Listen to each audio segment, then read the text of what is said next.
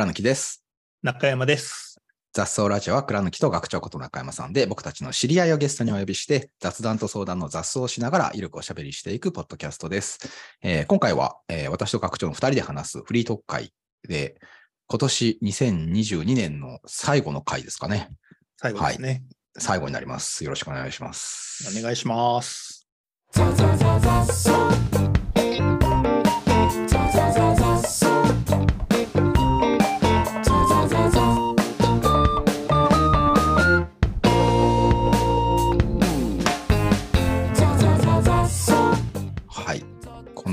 16の前日深夜にワールドカップ決勝がありましたけど、そうですね、当日っていうか当日ですね、今朝ですね、今朝。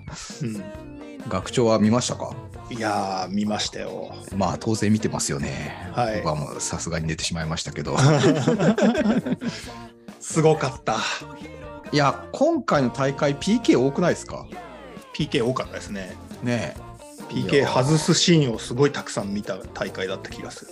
え。いやなんか僕決勝はニュースでしか見てないですけど、うん。なんかすごい試合だったみたいですね。いや、ほんとすごい試合でしたよ。うんこんな展開があるのかっていう。で、やっぱ、あの、メッシさんがうん。最後のワールドカップと言われていて、はいはいはいはい。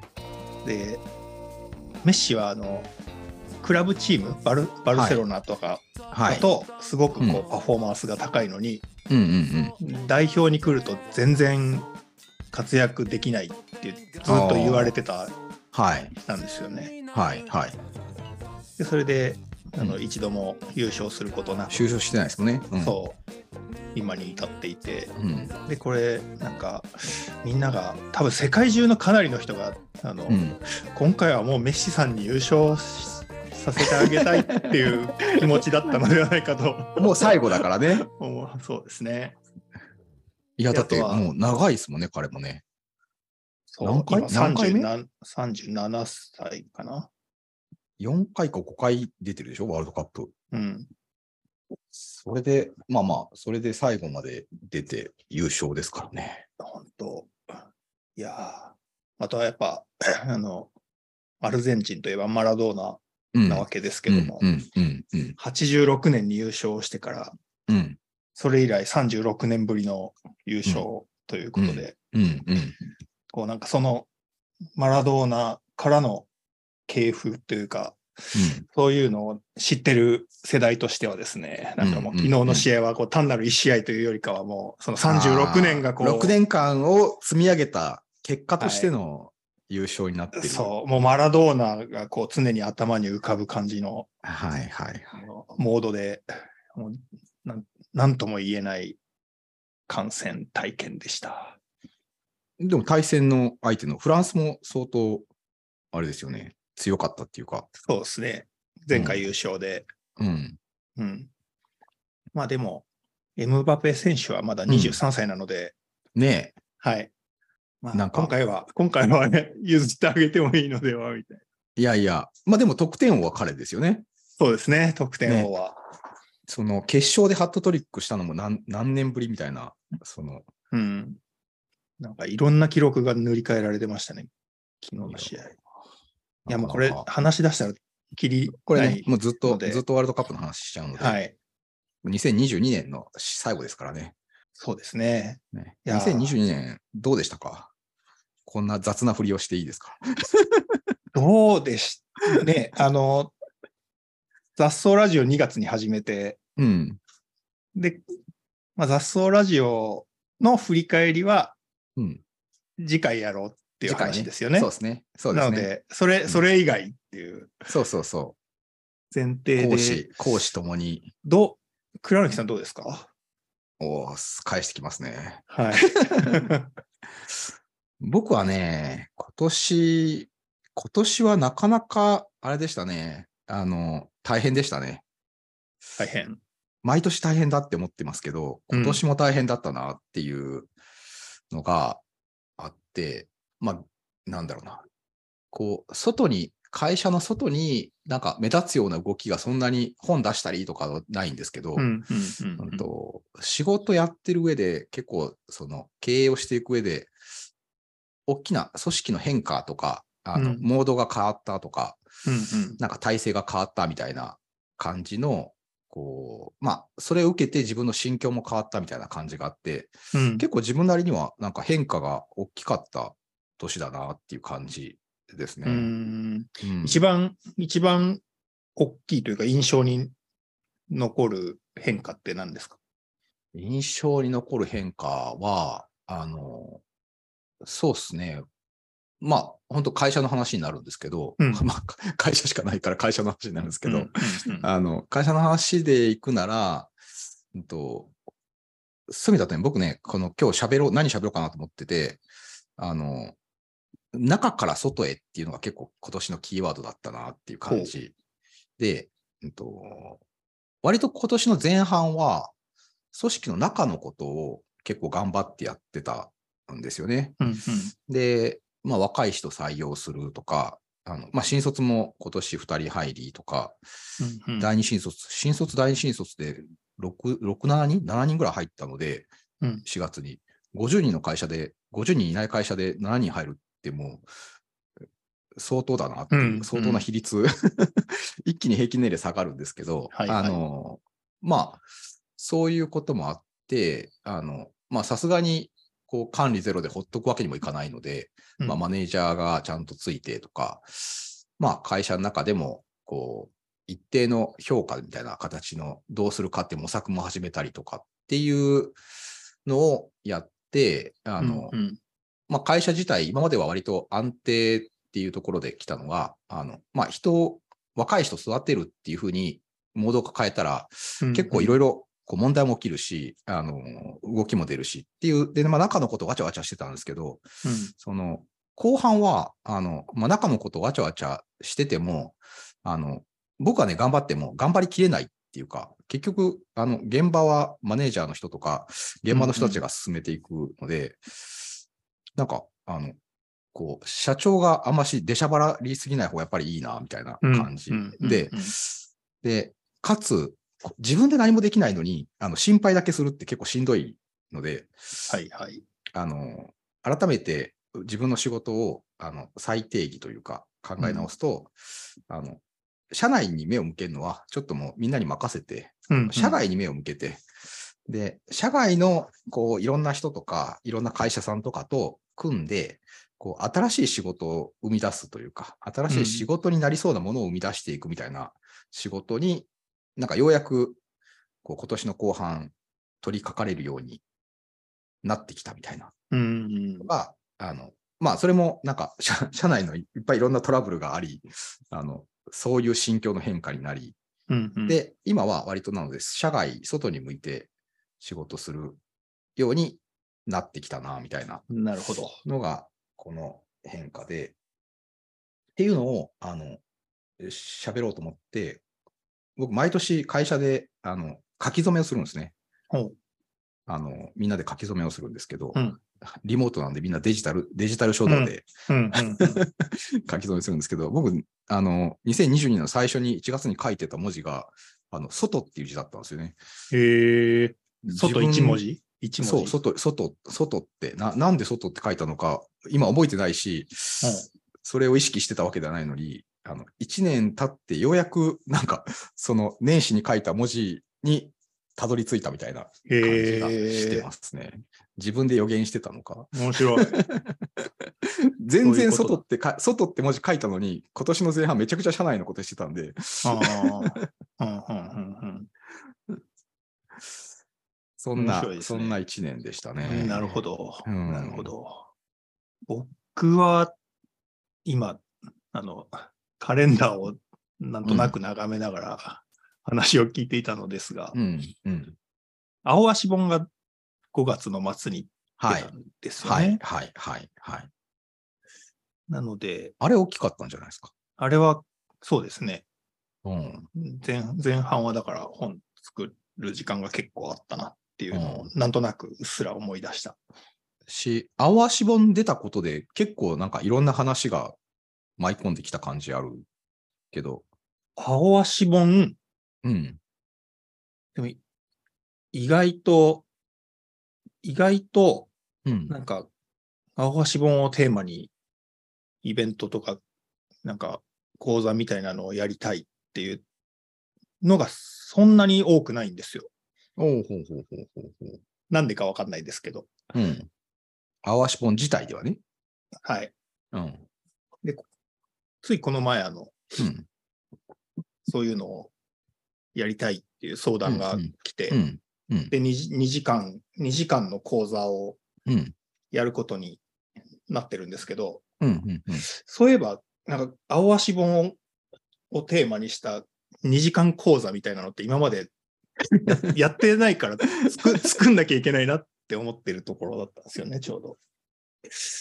で、青足本めっちゃうんいろんなもの詰め込んであるじゃないですか。うん。うん。詰め込んである。はい。なので、うん2時間に切り出すのが結構、どこ、どう切り出していいのかがよくわかんないなって、今、最近、ちょっと、年末にちゃんと考えようって思ってたところ です。なので、あれでもなんか、青足本きっかけで、なんていうの、こう改めてサッカーの人みたいな認知されたことないですか？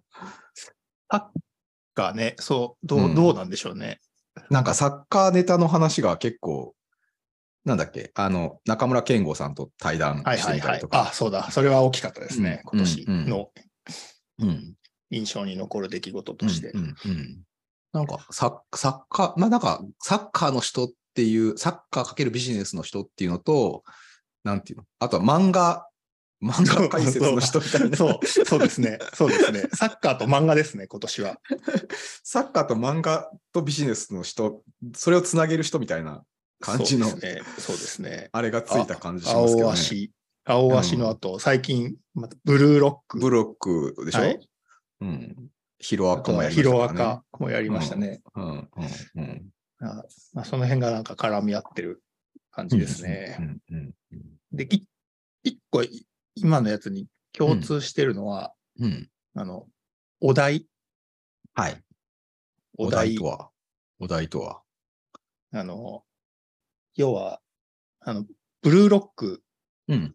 ブルーロックって、うん。あの、ストライカーを生み出すためにうん。300, 300人集めて選抜と育成を繰り返していくみたいなストーリーなんですけど、はいはいはいはい。お題が出るじゃないですか、毎回。うんうんうんうんうんうん。エゴエゴさんっていう人がお題を出してくるみたな。はいいはいはい。まあのなのでそ、そういう意味のお題なんですけど、ああ。要するに、はいはい。い育成なり、うん。まあなんか、学びを促すみたいな、うんうん。あとはチームを作るみたいなことをうんすべてにおいて、こう、うんいかにそれが、その学びなり、チーム化みたいなものが。こう、ううまいこと促されるようなお題を設計できるかみたいなのが、うん。今年ずっとテーマだったなっていう。感じがなるほど。あって。でなるほど。もう一個サッカー絡みで言うと、あうんの、うん。エコロジカルアプローチっていう、ああ、はいはいははい。考え方と。出会ったっていうのが今年のテーマなんですけど、それがまさにあのお題、うんお題をどうやって作るかっていう、うんうん、制約条件をどうデザインするかみたいな話なので、うん。今年はその辺の解像度がめっちゃ上がった一年だったなっていう感感じがあります。その流れで、うん、オシムさんがやってたトレーニングって、お題の設計めっちゃ上手だったよねみたいな話にもなり、今、あの、オシムさんからうん。どういう学びを得られたかを言語化するプロジェクトみたいなのが進んでいるところだったりします。なるほど。なるほど。いいお題があるとまあなんだろう。まあチームにもなるしこう成長にもつながるよって話ですよね。指導者がこううん。個別に教えたりしなくてもう、んうんうんお題があって、まあそういううん。環境があれば勝手に、うん。あの育育つ、人が育つっていう、うん。育ち始めるっていう、うん。うん。そんな感じですよね。まあそういう意味で言うと、そうね。そういう意味で言うと、あの、発酵、この前の発酵の話とか、環境を整えると、うんうん。勝手にこうみんながうん。活躍し始めるみたいな。もうなんかそういうのがずっと、いろんなことやってる感じがするけど、やってること全部そこに集約される感じが今喋りながら気づいたことでした。まあ、育てるっていうのが、こう、結局コントロールしようとしてるけど、うん、育つか育たないかはコントロールできないんですよね。そうですね。うん。うん。育つ人と育つタイミングってもう人それぞれだから、うん。その、逆に育ちそうな時に、その、育ちにくい阻害要因を取り外してあげるみたいなこと。をした方が、あの、なんか、めちゃくちゃこのタイミングで、なんか、没頭して伸びそうなやつがいるのに、うん。いや、お前もうちょっと残業すんなとかって言ったら、その、うんうんいや、今やりたいんですみたいな時にはやらせてあげれるようにした方が良いし、うんなん、か、あの、こう、ね、会社だったら、この、この権限だと、もうこの人もうこれ以上頑張りきれないけど、本当は頑張りたいと思ってる人にはちゃんと適切な権限を渡してあげるとか、うん、なんか、もうこれはしても良いよって言ってあげるっていうのが、あの、柵を外してあげるというか、うん、うん、その、こう、逆にブレーキかけてるところもあるので、その、成長阻害要因外すっていうのも結構マネージャーの仕事だなっていう。そうですね。うん。だから、ね、遊び場を作って、うん。で、まあ、そこを安全、安全に遊べるように、まあ、あの石とか転がってたらちょっと避けておくとか、あそういう感じですよね。そうね。お面白い遊びをやるからみんな集合して、これを今からやってくださいとかって、ななんていうのかな、言うよりも、なんか遊び道具を、遊び道具転がしておいて、石とか避けておけば、勝手にみんな遊び始めるみたいな、なんかそんな、うんそうね。あとはやっぱり、その、こう、なんでしょうね。まあ、ゆっくり成長するというか、まあ自分マイペースで行く人もいれば、そのマイペースがめちゃくちゃ速い人もいるので、うん、その、こう、ゆっくりな人にみんな足並み揃えようねってしない方が良いっていうか、そのマイペース速い人は、速い、まあ水泳とかも、あの、よく速い人向けのレーンとゆっくり人向けのレーンとか分かれてるんですけど、うんそのレーン分けてあげた方が、あの、みんな伸び伸びと、こう、なんていうんですか、運動できるっていう。遠慮せずにとか。そう、遠慮せず。はいはいはい。のが、まあこれ僕らの会社で今年やった話ですけど、うんうんね、その、こう、ベテラン勢でもう、そのエンジニア歴10年、15年の人たちと、入って数年の人たちをフラットで一緒でってすると、窮屈だよみたいな感じになっちゃうので、はいはいはいはいはい。うん。あのもう行ける人はガンガン行こうみたいな、うん守る人はまあある程度守ってあげるみたいなことを、まあ分けてあげることで、まあ、それぞれがのびのびと過ごせるっていうのは結構ある感じはするなっていう。まあ、それがあれですね、そのエコロジカルアプローチっていうか、その、その人に作用するというよりは、その環境を、まあ、環境はある程度コントロールできるので、その環境の方をコントロールしようっていう。はいはい。うん。レーン分けるとかも環境の、そうそうそう、コントロールですもんね環境の話ですからね。うん。うんそう。なんかね、でも一方で、あの、僕の境地としては、あの、最近の境地ね、最近というか、こうこの、この1年過ごしての境地としては、うん。そのお題について、うん。あの適切に、あの、さっきの、こう、伸びて、かつ、まあ、チームになるような良いお題うん。をどう設計できるかっていう話を、あの、なんだろうな。その、お題の作り方をから入らない方がいいんじゃないかって思ってきてる感じがします。と言いますと、と言います。一周回って、あの、なんだろうな。こう、狙いすぎ、狙いすぎてお題を作ろうとするって、うんうんうんそ、の、これが、あの、本当に、こう、なんだろう、学校だったらそれで良いんだけど、うんうんと、なんか、お題の方、お題を作ることの方が大事になりすぎて、うんその、んなんていうの、狙いすぎてる感じがあるっていうか、ああ、まあ、あの、そその、そうなれば良いなっては思うんだけど、うんうんうん。うんまあでも、こう自分のことを振り返ったときに、その、まあ結果としてあれはすごい良いお題だったな、みたいなことはうん。あるんだけど、うん、あの、うんうん。うんいや、この人たちにはこのお題がいいかなとかって渡された感じではなく、あの、うんただ無茶ぶりされてきただけだな、みたはいいな。ことがあって、で、その無茶ぶりも、んなんか理不尽な無茶ぶりではなく、あの、うん単純に、あの、この会社にとって一番大事なことなので、これもやってくれよっていうことだったり、もう急に先輩が辞めちゃったんで、もう自分がリーダーやるしかないみたいな状況だったりとか。その、まあお客様がいて、もうどうしてもお客様のこの課題は、まあ絶対解決したいっていうことがあったりみたいなことがあって、うん。もうそれやるしかないなみたいな状況に追い込まれて、結果として、あの、良いお題だったっていうふうになるのがあって、なんかその、こう、僕の今の立場はさっき話した通り、その、社内のことより社外のことっていうふうになってて、うん。で、なんか他の会社さんとかと、まあどう組んで、あの、世の中に良いサービスが提供できるのかとか、まあ良い企画は何かなとかっていうのを、あの、まあ、こう、えー社外のこう他の経営者の人たちと話をしてると、うん。いや、これ面白そうですねとか、これはもう本当価値ありそうですねとか出てきたときに、やりましょうかってなるんだけど、うん。それ、あの、社内の人のためのお題だとして考えてないんですよ。だから、もう、本当できるかどうかわかんないし、あの、はいはい。本人社内、社員の人たちからすると、いやいや、またむちゃくちゃ言い出したなみたいなことになるかもしれないけど、うん。まあ、あの、うまくいったら、それが結果として良いお題だったなっていうふうに思ってくれるし、はいはい。うまくいかなかったら、いや、クランクさん、なんか悪いお題出したんだなっていうふうに思われるんだけど、その、い良いお題出そうとするっていうよりは、あの、普通に、あの、やるべきことをちゃんとやるっていうことで、いいのかな、みたいなうん感じはしている。うんはいはいはい。うん。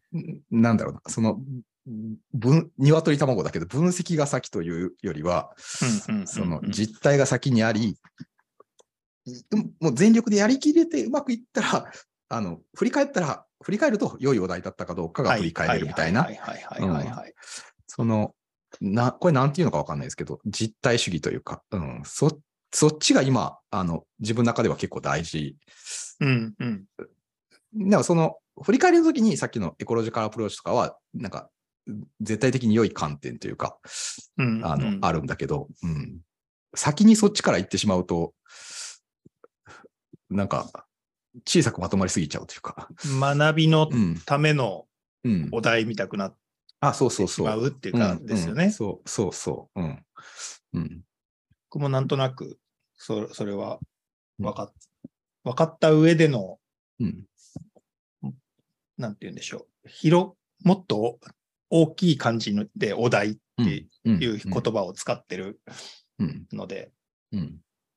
僕が楽天入って、あの、うん楽天大学作ってみたい。な。のもお題うん。うん。うん。そう。捉え、捉えてるそう。いし。や、でも、あれ、それ、三木谷さんが、うん。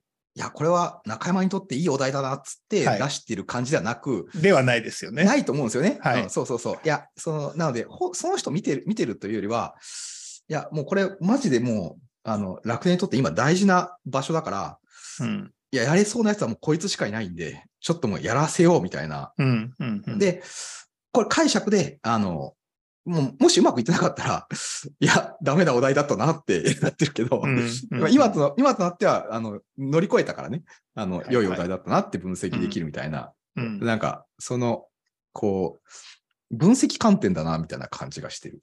うん。うん。うん。そう。なんかね、そそんな感じがしてて、なんかあんま、あんまし、こう、もちろん、こう、いいお題になれば良いと思いながら仕事はするけど、なんかそこにとらわれすぎてしまうと、あの、なんていうの逆に縛りになるというか、はいはい。うんはいはいはいあはい。の、不自由さを感じてしまう気がしてて、うん。うん。なんか、結構商売っていうか、ビジネスってもっとシンプルだなっていう感じが、こうしてきてる、うん。うん。してきてますね。うん。本当お客様と社会のために何ができるのかみたいなことだけを純粋に考えていくっていうのが、まあ、まず第一にやっぱあるのかな、みたいうん。な。うん。お題の、なんか、中、抽象度のうん。問題というか、うん。ですね。うん。おうん。お題お題ってなっちゃうと、確かに、うん。そうそうそう。これに気づかせたいためのお題、みたくね、うんなんかね、なったりうんね、しがちですよね。そうそうそう。いや、だだったらもう直接言ってあげたらいいじゃんみたいな。うん。うんうん 気づかせたいんだったら言おうそうそみたいな。うん。なので、そう、そういうの、そういうのとは違うんですよね、僕がイメうんージ。。そうそうそう。あのだから結局は、その、理念ちゃんとあはっきりしてて、うん。うん。行動規範もはっきりしてて、その上でこの仕事やってって言われると、その、その範囲の中でその仕事をやるっていうお題になってるじゃないですか。うん。うん。そういう、そういうイメージなんですよね。うん結局は。あとは、あの、お題出された側がちゃんと、うんあの、そう、どっちかっていうとそっちなんじゃないかなって感じがしてる。おお題を。うん。お題を受け取る、うん。こう、なんか体制が整っているかどうかっていう方が結構ポイントだなって思っていて。し、そう、なんか、あの、いいお題を出そうと思って、あの、お題出す側が考えすぎるより、うんお題出す側は、お題出す側っていうか、まあ、普通に仕事を作り出す側は、うんあの、その、やる人よりもお客様のことを考えて、まあ、仕事を作り出したらよくて、で、それを任された人が、これはいいお題だなと受け取るっていう。はいはいはい。そうそう。そうそう。ねこれ、これは自分にとってどうすればいいお題になるのかってむしろ考えて、うん、その取り組み方を考えたり、チューニングするっていう方が、なんか、そのお題出す側の視点というよりは、お題を受け取る側の視点として考える方が、なんかいいかもしれないなって、今、なんか喋ってて思いましたね。そうんお題出される方がお題出されてることに気づいてないっていう可能性とかもうん。うん。っていうか、ね、とその。なんていうた仕事をお題として受け取るって感じ？うんその、うんうんうんこう、仕事を単にやらされてるものではなく、あこれ、この仕事は自分にとってこういうお題だなって、その、出してる側は別にお題だと思ってなくても、うん受け取る側が勝手にお題だと思えばいいですよね。そうですね、そうですね。うん。うん。例えばそういう意味で言うと、あのまあ、今回の日本代表チームうん。は、あの森保監督がうん。自分たちで考えられるチームを多分作りたいっていうことで、うん。うん。うん自分たちで考えてごらんっていうお題を多分出してたんですよね。うん。うん。うん。うん。うん。だけどうん、それをこう、お題として受け取るまでに、うん。多分、こう、お題が多分抽象度が高すぎたせいもあると思うんですけど、うん。4月に、今年の4月に抽選があって、相手チームがドイツとかスペインとやるっていうことに決まり、うん。それで、あの、お題がちょっと具体的になるじゃないですか。うん。うん。で、あの、今のやり方だと、ドイツとかスペインに全然戦えないよねっていうことを、こう、6月の親善試合とかでみんながこう、思いうん、で、そ、そこでなんか監督、選手何人かが監督と話し合いをしたらしいんですけど、うん。多分そこで、あの、ようやくこう選手側が自分たちはこのお題をやればいいってことねっていう関,、関係がこう整ったのではないかっていうのをうんうんうんうんなんとなくいろんな記事を見ながら、うん。あの思っていたうん。うん。ところなんですよね。うん。うん。なので、お題徳側が整うまでに3年半とかうん。経ってるとしたら、うんそこをもうちょっと早めることができると、だいぶこう、何かが変わるのではって思う。うん。うん。うん。このブルーロックの漫画でも、うん。あの300人高校生ストライカー集めて、うん。で、これからこういうことをやるって、こう、エゴさんが説明をするんですけど、うん。話をするんですけど、やりたいやつだけ入れっていうシーンがあるんですよね。で、結局まあ全員バーって入ってくるんですけど、うん。うん。そこでこう、一回任意参加制にして、お題解きたいやつ、手あげろっていう、そのステップが一個あるかどうかっていうのがすっごい大事だなと思って。このお題やりますかやりませんかっていうのを、うんそこからなんかスタートする感じがするんですよ。うん。うん。うん。そうね。このお題トークで2022年の振り返り全然なく全然振りり返ってない。ちょっと、またゆっくり振り返ろお題でちょっと盛り上がってしまいましたね。う。一年の振り返りっていつもどうしてますか？え、一応年末に、あ一応毎年僕ブログを年末ね、年末か年始に書書いて、今年どんなことだったかみたいなのを、こう、時間取って、まあ文章化することで振り返ってますね。ああ、うん。僕カレンダー1月からずっと見直してやったことをこうんうんうう、。ででっかいスケッチブックに書き出していって、ええ1年間やったことを整理を、一覧ができるように整理をするみたいなことをやってますね。そうね。そのまあ僕もそのブログを書くにあたっての振り返りをするんですけど、うん。年々、年々あれですね、その、あの、書けないことが増えてくるから、なかなか難しいですね。うん。うん。うん。うん。うん。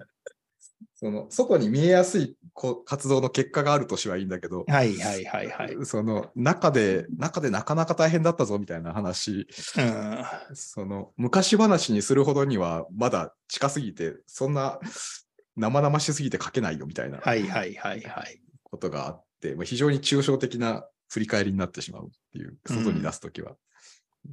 やろう、それ。そうね、まだあと10日ぐらいありますから。はい。はい。でももうこれ、アップされてるときはね、あの、うん。もっと、あと数日だと思いますけど。いや、本当そうです。あの、もう、ちょっとこの公開されるタイミングぐらいで、じゃあまた学長が、その、振り返り内容をまたシェアしてもらえると。この、ラジオで語り、語るはずだったものを、ラジオで語るはずだったものを、ちょっと、配信の後にね。はいそうですね。出してもらえたらと思います。12月ワールド28日配信ですね。はい。はいワールドカップ終わって、時間が、観戦しなければいけない時間がなくなったので、その時間でやりたいと思います。はい。ということで、今年ももうこれで、これで終わりです。お疲れ様でした。いやー、お疲れ様でした。じゃあ、じゃあ、雑草ラジオ的にも最終、最終、今年最終回なので、また来年の、あの、来年も1月から普通にすっと、あの、何の年始っぽい感じもなく、1月4日から配信がスタートするらしいので、うん。はい、お楽しみにしていただけたらと思います。はい。えー、ザストラジオでは皆さんからのメッセージや質問相談をお待ちしております。ご感想もお待ちしております。えーお聞きのポッドキャストのザストラジオのプロフィール欄に掲載されている Google フォームからお気軽にお寄せください。ザストラジオは毎週水曜日午前中に更新しております。Spotify、Apple、Google、ポッドキャストで聞くことができます。チャンネル登録していただけると嬉しいです。ということで、えーこれまた来週でいいのかな？はい。また来週ということで、来年また来週。それでは、ありがとうございました。ありがとうございました。Zasolać